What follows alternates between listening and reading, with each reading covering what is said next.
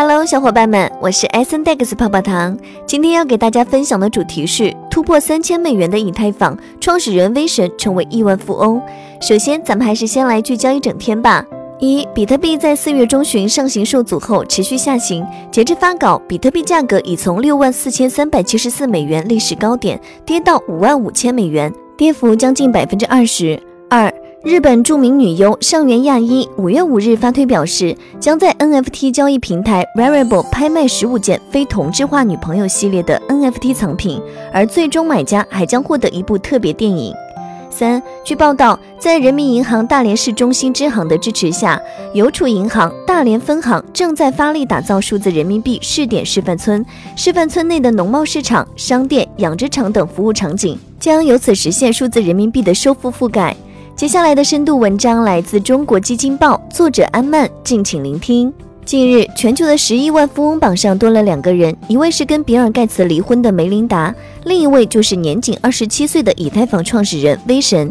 五月四日早间，今年以来涨幅超百分之三百的以太币再创历史新高。根据 CoinDesk 平台显示，截至早上七时三十分，以太币创下三千四百五十四美元的新高之后有所回落。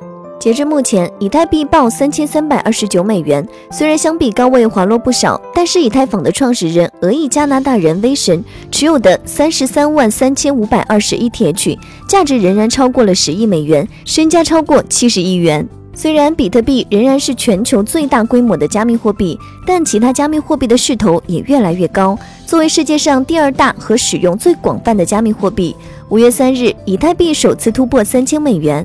，IC Dash 平台统计显示，以太坊目前市值超过包括 PayPal、美国银行、Home Depot 等上市公司目前的市值。随着以太币价格的水涨船高，拥有三十三万多枚以太币的威神成功的挤进了全球十亿美元俱乐部。年仅二十七岁的他，也是全球最年轻的加密货币亿万富翁。一九九四年出生的威神，身材消瘦，长相酷似马云，但这丝毫影响不了在币圈的江湖地位。据媒体报道，一九九四年一月三十一日，威神出生在俄罗斯的一个 IT 家庭，他的父母都在莫斯科的一所大学中从事计算机科研工作。四岁那年，父亲送给他了人生中的第一台计算机。从此以后，这台计算机变成了他最喜欢的玩具。不同于一般孩子喜爱单纯的电脑游戏，威神着迷于用 Excel 撰写自行计算的程序。五岁时，父母离婚，威神随父亲从莫斯科移民加拿大多伦多。威神不仅在数学、程序设计方面有天赋，在语言上，威神同样天赋异禀。比如，他花几个月时间就可以流利地说中文。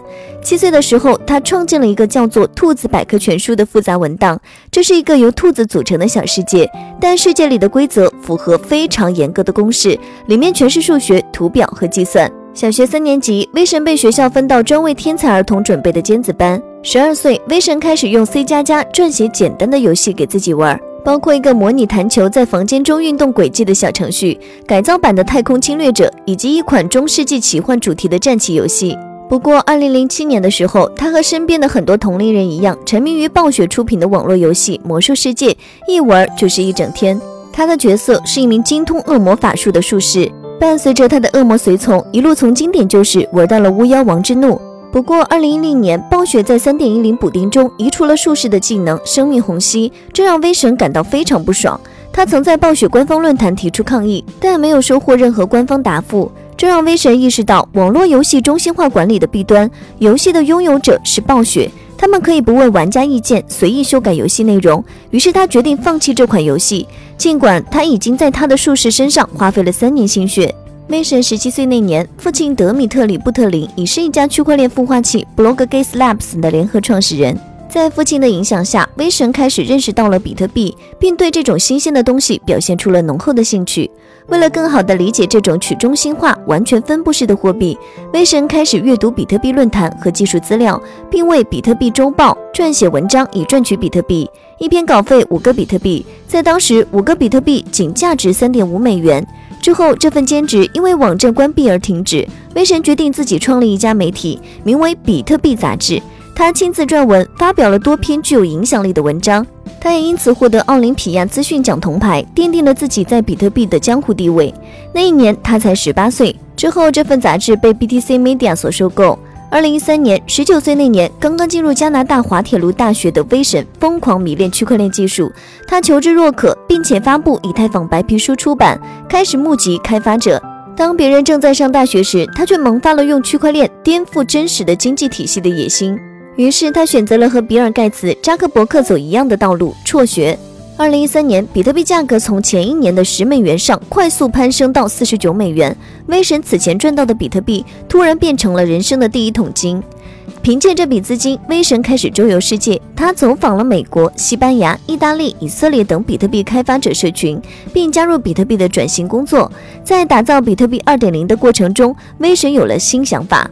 他认为，中本聪用了一种复杂的脚本语言编写了比特币协议。导致了比特币一直孵化出更多的应用。他期望能开发出一个通用的平台，让所有开发者可以在上面构建属于自己的区块链延伸应用程序。二零一三年年末，十九岁的威神开发了一个去中心化、基于区块链技术的计算平台，取名以太坊，并以 ICO 的方式进行众筹。用户可以用比特币来预购以太币，以太币的定价是两千个以太币等于一个比特币。按照当时每个比特币六百美元的价格，一个以太币是零点三美元。二零一四年七月，以太币众筹募资正式启动，结果大为轰动，十二小时内热销超过七百万枚以太币。为期四十二天的众筹让以太坊团队募得三万一千枚比特币，这让它成为了加密货币历史上价值第二高的 ICO。截至二零一八年四月十四日，以太币的价格高达三千人民币。威神的账户里约有五十万个以太币，这让他迈入全球亿万富豪排行榜。以上内容作为一家之言，仅供参考。好了，本期的节目就到这里了。如果喜欢泡泡糖为您精选的内容，还请帮忙多多转发。那咱们下期再见，拜拜。